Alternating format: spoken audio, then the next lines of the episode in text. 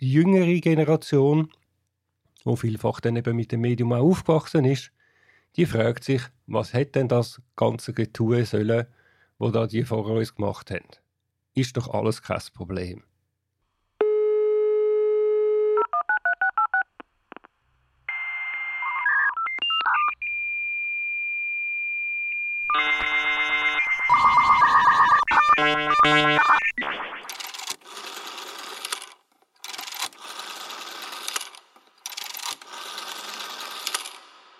Der nachfolgende Podcast gehört zu einer Serie, die anlässlich des 60. Geburtstags von Professor Dr. Daniel Süß produziert wurde.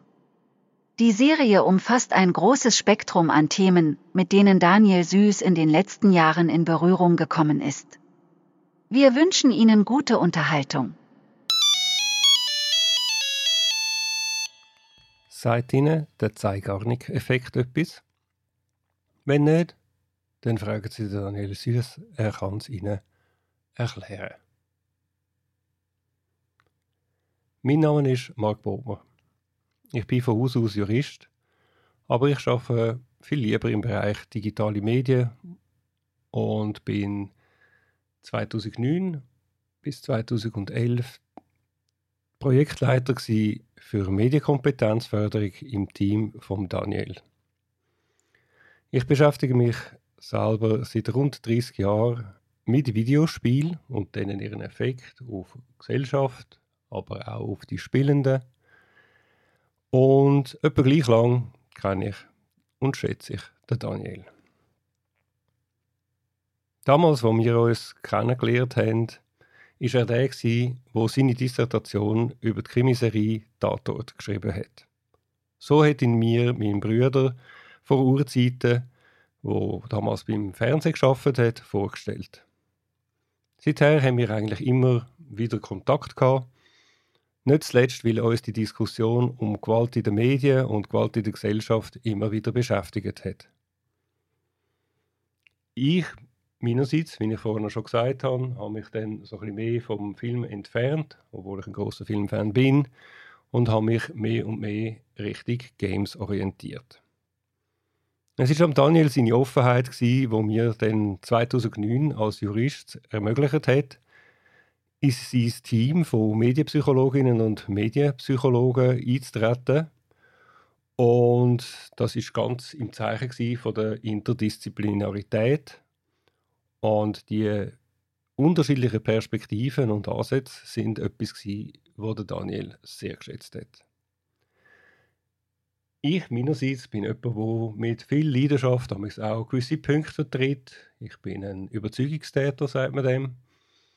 Und ähm, wenn es dann das Ganze ein vielleicht ein bisschen hoch zu und her gegangen ist, hat dann der Daniel mit seiner professoralen Besonnenheit das dann wieder in konformere Bahnen gelenkt. Das ist so ungefähr kurz zusammengefasst der Modus, gewesen, wie wir geschafft haben in diesen drei Jahren. Eine Diskussion, die uns eben während der Zeit, wo ich an der ZAW war, ähm, irritiert hat, ist die sogenannte Killerspieldebatte.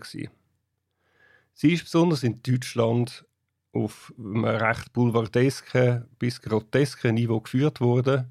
Aber auch in der Schweiz haben natürlich Politikerinnen und Politiker von rechts bis links probiert, sich Profil zu geben und Popularität zu gewinnen. Persönlich hat mich das Getue auf politischer Ebene sehr an eine Geschichte erinnert, die ich erlebt habe, als ich noch im Gimmick war, nämlich die sogenannte Brutalo-Videodiskussion. Damals ist es um Horrorfilme gegangen, die auf Videokassetten rausgekommen sind und verantwortlich gemacht worden sind für ungefähr alles Übel in unserer Gesellschaft.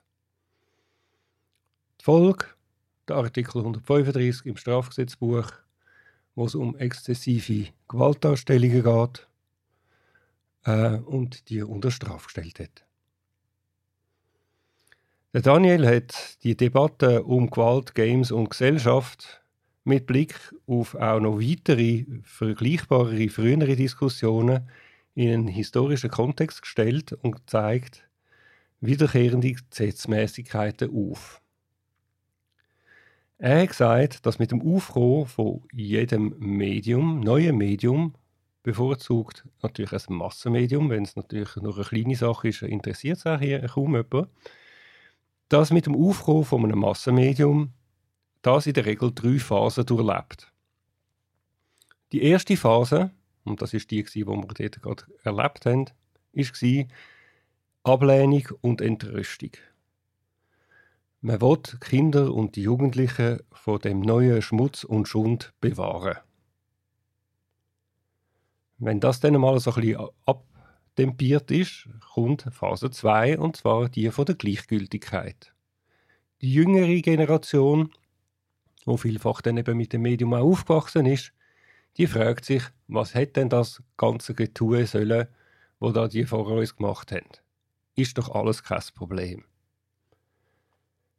Und dann kommt Phase 3, die von einer Instrumentalisierung oder Pädagogisierung, wenn nämlich das Medium gebraucht wird, sage ich jetzt mal in einem Bildungskontext, oder eben lieber der Daniel sagt das, und aus den passiven Konsumenten, das höre ich im Kontext mit Games nicht so gern, aber ich bleibe jetzt halt dabei, wenn die passiven Konsumenten zu aktiven Produzenten werden.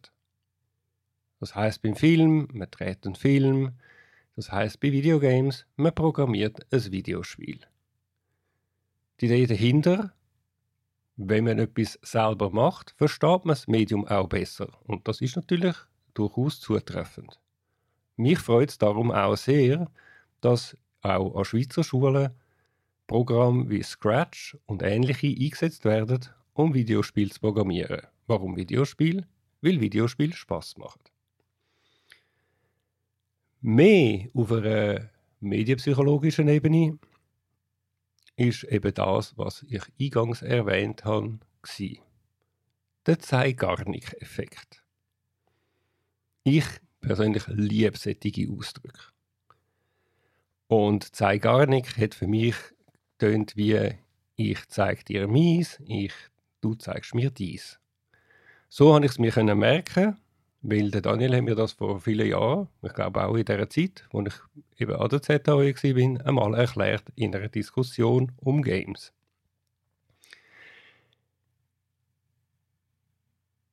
Jetzt kommt der Name. Ich rede jetzt so gut ich spreche jetzt so gut ich kann aus. Biumina Wulfona Zeigarnik. Ich hoffe, dass ich jetzt das nicht komplett zerstört habe. Sie ist eine russische Psychologin, die den Effekt 1927 erstmal beschrieben hat. Und dabei geht es um Tätigkeiten und Aufgaben, wo man nicht können abschliessen oder wo nicht können abgeschlossen werden. Und sie hat gesagt, die Aufgaben, die tun einem wie verfolgen. Die gehen einem nicht aus dem Kopf, sondern die sind immer da. Und wenn man das natürlich im Kontext von Videospielen anschaut, dann ist es so, dass man solche Situationen immer und immer wieder antrifft. Es gibt immer wieder Quests, es gibt immer wieder Missionen, wo man aus was immer für Gründen nicht kann zu Ende führen.